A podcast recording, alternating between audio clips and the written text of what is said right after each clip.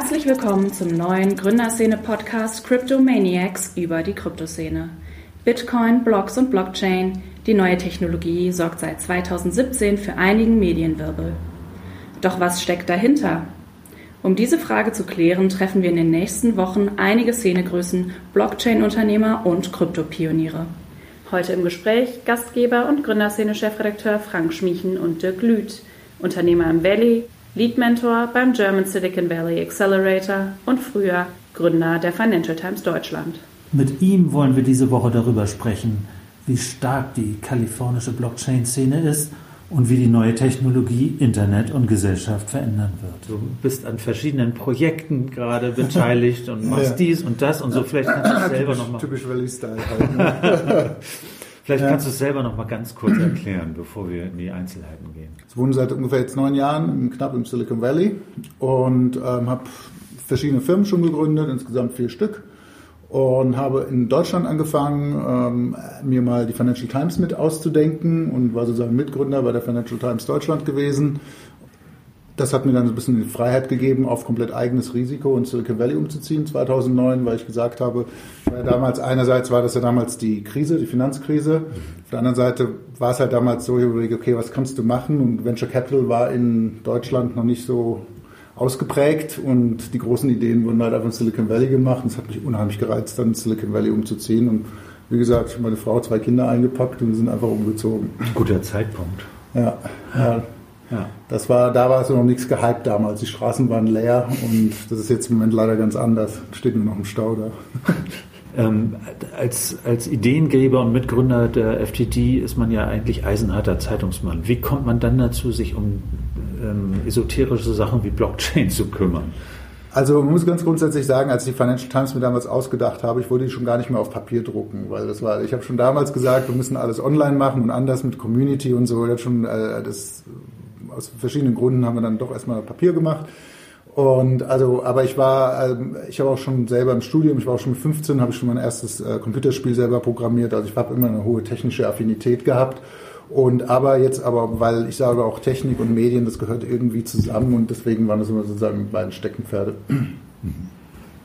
Und welche Projekte machst du da gerade? Also woran arbeitest du jetzt derzeit? Also ich habe mich eigentlich seit sechs Jahren ziemlich mit dem ganzen Thema Blockchain und dezentrale Technologien schon auseinandergesetzt. Zurzeit ist es so, dass ich also einerseits Mentor bin beim German Accelerator, mhm. habe also ungefähr 30 Firmen aus Deutschland geholfen, mhm. ihre Value Proposition sozusagen auf amerikanische Verhältnisse mhm.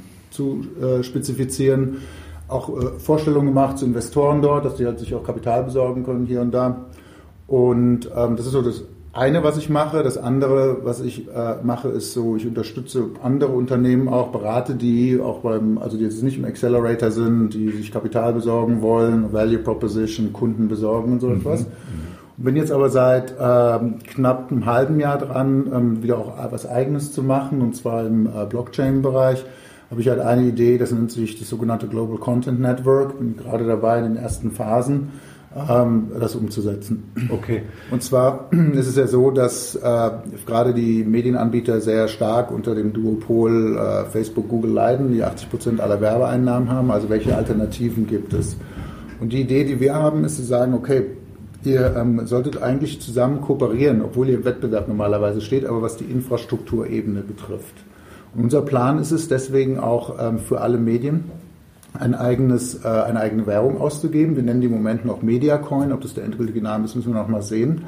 Und ähm, aber das eigentlich bahnbrechende ist, und das haben wir auch bei Bitcoin gelernt, dass wir das Ganze mit ähm, Anreizen versehen wollen. Also wenn ich jetzt zum Beispiel ein Konsument bin oder ein Leser und ich trage dazu bei, dass sozusagen äh, ich überprüfe, dass Fake News, äh, ob das Fake News sind oder nicht, dann kann ich als Konsument auch damit Geld verdienen. Aber mhm. wir nennen es mit Absicht Proof of Hard Work mhm. ähm, als solches. Also es ist nicht nur, dass ich jetzt irgendwie was like oder irgendwas abvote, sondern dass wir einfach sagen, okay, ich trage wirklich was dazu bei, dass, äh, und dann bekomme ich sozusagen einen Mediacoin als Konsument. Diesen Mediacoin kann ich wieder verwenden, um halt auch andere Inhalte zu kaufen oder, an, oder das auch auszucashen auf einer Börse und damit Geld äh, zu bekommen. Die Grundidee ist sozusagen, das Ganze mit Anreizen für den Konsumenten zu versehen, dass er aber aktiver wird und dann aber auch einen Anreiz hat, Dinge nicht mehr auf den sozialen Netzwerken zum Beispiel zu lesen, sondern auf die Webseite eines äh, Inhalteanbieters direkt zu gehen und dort zu konsumieren. Das muss man sich vorstellen. Also wenn man Lufthansa Miles More ist, dann hat man die Wahl, oh, fliege ich jetzt British Airways oder Lufthansa. Man weiß, ah ja, bei Lufthansa kriege ich einen Punkt und dann, dann kann ich da wieder irgendwie sonst in die Lounge oder so. Unser Ansatz ist dabei allerdings zu sagen, wir wollen jetzt nicht einfach da so was programmieren, sondern wir haben eine Partnerschaft mit dem Deutschen Zeitungsverband und wollen jetzt sozusagen, wir wollen ganz viele Medien von Anfang an mit reinbekommen, sozusagen, dass sie sagen, das finden sie eine interessante Lösung. Wir bieten den an, sich daran auch zu beteiligen. Hast du schon ein Gefühl dafür, wie groß das Interesse ist? Sehr groß. Mhm. Ja, also das äh, Interesse ist sehr groß. Wir haben auch schon Zusagen, also von größeren und kleineren Medienhäusern, die da äh, sagen, sie haben hohes Interesse, da sich zu beteiligen dran. Und ähm, ja, das, weil die das natürlich auch als Weg sehen, sozusagen eine Alternative aufzubauen äh, gegenüber den na, heutzutage sozialen Netzwerken und dann auch wieder. Ja. Okay, und mit entwickelst du das alleine gerade? Hast du ein Team oder wer ist da im Boot? Wir sind schon ein Team, ja. Wir sind also äh, im Silicon Valley haben wir äh, Leute und auch hier in Deutschland, also hier in Berlin. Mhm. Und wir planen vielleicht einen kleinen Outsourcing-Entwicklungszentrum im Allgäu zu machen, weil ich glaube, das ist ganz lustig, dass da äh, sozusagen Entwickler Ach, sitzen. Dann kann man gleich Skilaufen gehen. Zumindest für diejenigen, die es wollen. Da hat man mehr Ruhe als in Berlin. Stimmt, ja. Ähm, hast du den Eindruck, dass sich dadurch das Internet insgesamt nochmal auf eine andere Stufe begibt? Also ist es auch so dein Gefühl, okay, wir, wir haben jetzt gelernt, dass man irgendwie seine Anziehsachen im Internet bestellen kann und lustige Einträge auf Facebook machen kann oder andere Art von Einträgen auf Facebook, dass es jetzt nochmal eine Stufe weitergeht und mit Eigentumsübertragungen plötzlich genau. losgeht und diesen Sachen? Auf alle Fälle. Also muss ich dir da vorstellen. Also wir haben ja in den 90ern haben wir Web 1.0 gehabt da sind die ganzen Zeitungen und sowas natürlich disruptiert worden, weil natürlich die Kosten zu publizieren gegen Null gegangen sind. Jeder konnte bloggen und was sagen. Dann kam Web 2.0, das wissen wir, das war also Social Web. Ne, das kam insgesamt. Und was jetzt Blockchain ist aus meiner Sicht, das ist, was du auch sagst, ist der Austausch von Werten, also das Web 3.0, wenn du es so ausdrücken willst. Und jetzt werden, weil jetzt natürlich also ich also gesicherte Transaktionen durchführen kann, natürlich auch in dem Zusammenhang äh, neue Dinge entstehen. Also du musst dir ja vorstellen, was kann die Blockchain machen? Theoretisch kann ich ja sagen, ich habe ein Haus, das ist eine Theorie, und sage, ich mache meine eigene kleine Währung dazu und ähm, ergebe 1000 Einheiten aus und dann können sich die Leute daran beteiligen, mein Haus sozusagen zu kaufen. Ich nehme damit Geld ein und mache damit wieder was anderes. Das sind ja so solche Dinge, die mit der Blockchain möglich sind, die jetzt mit Web 2.0 einfach, äh, was einfach nicht in, wozu wir nicht in der Lage waren. Langsam fängt es auch an, dass sich jetzt dieser Application Layer, also die Apps darauf, äh, darauf jetzt kommen insgesamt. Das muss nicht jeder jetzt wirklich eine neue Blockchain entwickeln, obwohl jede wahrscheinlich eine andere Funktionalität irgendwie erfüllt. Mhm. Aber das Interessante wird, ich glaube, wo auch die meiste Wertschöpfung stattfinden wird, insgesamt ist dann wirklich wieder auf dem Application Layer. Wir sehen eine ganze Menge äh, Startups, die halt versuchen, ähm, auf diesem Gebiet Ideen zu entwickeln, Geschäfte zu entwickeln. Ähm, was würdest du machen, also wenn du heute ein Startup gründest, würdest du im Kryptobereich oder im Blockchain-Bereich gründen? Und siehst du da so eine Welle im Silicon Valley von Startups, die das machen? Also ich selber würde auf alle Fälle jetzt gründen, weil ich sehe, ist, weil ich ja jetzt im Silicon Valley wohne, es ist zusehends schwerer, gegen die großen Plattformen anzugehen, ähm, weil die natürlich so eine, weil sobald die eine Idee sehen, schmeißen die sich drauf und ihr als kleines Startup habt fast keine Chance dagegen. Und das sieht man halt im Valley schon vermutlich auch hier in Europa. Was mich also begeistert an den ganzen ähm, ICOs, wenn man sich also Verteilung ansieht, ähm, dass so knapp más o menos ein Drittel Asien ist, ein Drittel ähm, USA und ein Drittel äh, außerhalb USA, also Europa. Und das finde ich halt toll, weil endlich mal außerhalb des Silicon Valleys auch Geld zur Verfügung steht, was halt die Venture Capital Industrie beschränkt jetzt in den letzten Jahren besser geschafft hat, aber vorher einfach nicht. Mhm. Und ähm, dass das Geld da ist. Nur muss man eine Sache immer vor Augen halten. Also Silicon Valley ist nicht umsonst deswegen auch so gut, weil die super professionalisiert sind, wie Firmen gebaut werden, wie man das baut. Und das ist natürlich, das Wissen fehlt zum Teil noch hier in Deutschland. Mhm. Und dann ist natürlich ein gewisses Risiko dabei, dass dann natürlich auch viel Geld ähm, irgendwo in die falsche Richtung geht. Was noch hinzukommt, ist, was mich so ein bisschen beunruhigt im Moment, ist, ich lese halt, also, dass, dass ich jetzt, ich hoffe nicht, dass in Europa jetzt wieder die Regulierungswut kommt Und ähm, man sagt ja, wir müssen Bitcoin, Blockchain, das muss alles kontrolliert werden. Ich lese es auch in den Zeitungen immer, Frankreich, Deutschland, Initiativen. Also es wäre falsch, wenn das jetzt sich durchsetzt, weil da würde man die ganze Innovation in diesem Bereich ist klar, es ist auch Risiko dabei, aber Startups sind immer Risiko, sind immer Wetten auf irgendwas, was in der Zukunft funktionieren kann, dass dann ähm, die Innovation in Europa wieder sozusagen ähm, äh, im Keim erstickt wird. Und mhm. da, das wäre natürlich unheimlich traurig. Obwohl ich, also wie gesagt, Silicon Valley aus meiner Sicht, äh, subjektiven Sicht, ist im Moment gar nicht so stark im ganzen Blockchain-Bereich. Ich erwarte allerdings, ähm, dass Silicon Valley wieder stark aufholen wird. Ähm, das ist einfach so, weil die einfach gut sind in, das, in dem, was, was sie tun. Aber du sagst, dass eine große Veränderung ist sozusagen, dass es eine andere Art von Vertrauen dann gibt. Ja. Durch die Blockchain. Ist, ja, genau. Also das ist ja, das Ganze nennt sich ja trustless. Also das ist ein bisschen umgedreht der Gedanke sozusagen. Ich muss eigentlich keinem mehr vertrauen, damit ich jedem vertrauen kann. Das hört sich so ein bisschen verquer an, aber so funktioniert die Blockchain ja.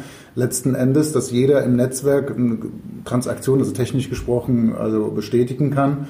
Und, und dann ist die halt durchgeführt, wenn die Mehrheit des Netzwerkes das auch dementsprechend bestätigt. Also und deswegen glaube ich, dass, dass es da halt angefangen von Fake News, äh, von irgendwelchen Transaktionen, Banktransaktionen und so etwas. Wie gesagt, ich weiß es auch noch nicht genau, was da entsteht, aber es wird einiges kommen. Und es wird halt die, die traditionellen zentralen Intermediäre, heißen sie Facebook, Google und, und Amazon, natürlich schon auch irgendwo angreifen können, weil es einfach ein ganz anderes Paradigma ist, ähm, auf dem man jetzt aufsetzen kann insgesamt. Und da, da ist, glaube ich, auch die große Chance für Start-ups in dem Bereich wirklich ganz ähm, auch wieder, wieder ganz eigene Dinge für sich zu entwickeln, ohne dass man, was ich vorhin gesagt habe, da gleich wieder irgendwie platt gemacht werden kann, weil einem, einem einfach das Kapital fehlt. Mhm. Hat das irgendwie auch eine politische und gesellschaftliche Implikation? Also viele Leute sagen, ja, das ist ähm, plötzlich wird alles dezentralisiert und es kommt ein neuer Gedanke von wirklicher Demokratisierung wieder ins Spiel. Ähm, wie denkst du darüber? Ja, auf alle Fälle. Also ich glaube, dass, ähm, also klar, in den Behörden wird auch Blockchain große Anwendungen finden. Ja, also muss ich dir nur mal vorstellen, jeder kann sozusagen über die Blockchain eine gesicherte Identität bekommen. Also deswegen äh, braucht man, ne, wir haben ja hier ein, auch sicherlich ne, ganzen Themen, die neuen Leute, die ins Land gekommen sind und so, wie gibt man denen eigentlich eine Identität? Und ich glaube, dass ja Blockchain viele neue Möglichkeiten ergibt. Und, ähm, aber grundsätzlich wird diese Dezentralisierung Dinge entwerfen, von denen wir heute wahrscheinlich noch nicht so viel wissen. Wir wussten ja auch nicht im Anfang 2000, dass es mal Facebook geben wird. Und, ähm, und da werden sich bestimmte Leute drauf spezialisieren. Was sich allerdings ändern wird wahrscheinlich, es wird nicht mehr so sein, dass es nur einen großen Einheit gibt, sowas wie Facebook oder Google, die sozusagen Monopol oder quasi Monopol sind und Dinge tun, sondern es wird halt viele kleine geben. Es wird Protokolle geben, die sozusagen das Monopol sind und, und aber es wird halt viele kleine direkte Transaktionen, Interaktionen zwischen verschiedenen äh, äh, Spielern geben. Also ich glaube nicht, dass es so nochmal so richtig große Unternehmen geben wird und das verändert natürlich schon die Gesellschaft. Ja, das ist interessant, weil die ganze Diskussion um Facebook zeigt ja im Grunde eine Sehnsucht danach, dass irgendeine zentrale Instanz mit dem Besen durch die Netzwerke geht und alles sauber macht. Daran glaube mhm. ich eigentlich auch nicht. Ja. Am Ende, glaube ich, müssen es eher dezentral alle machen, die an diesem Netzwerk beteiligt sind.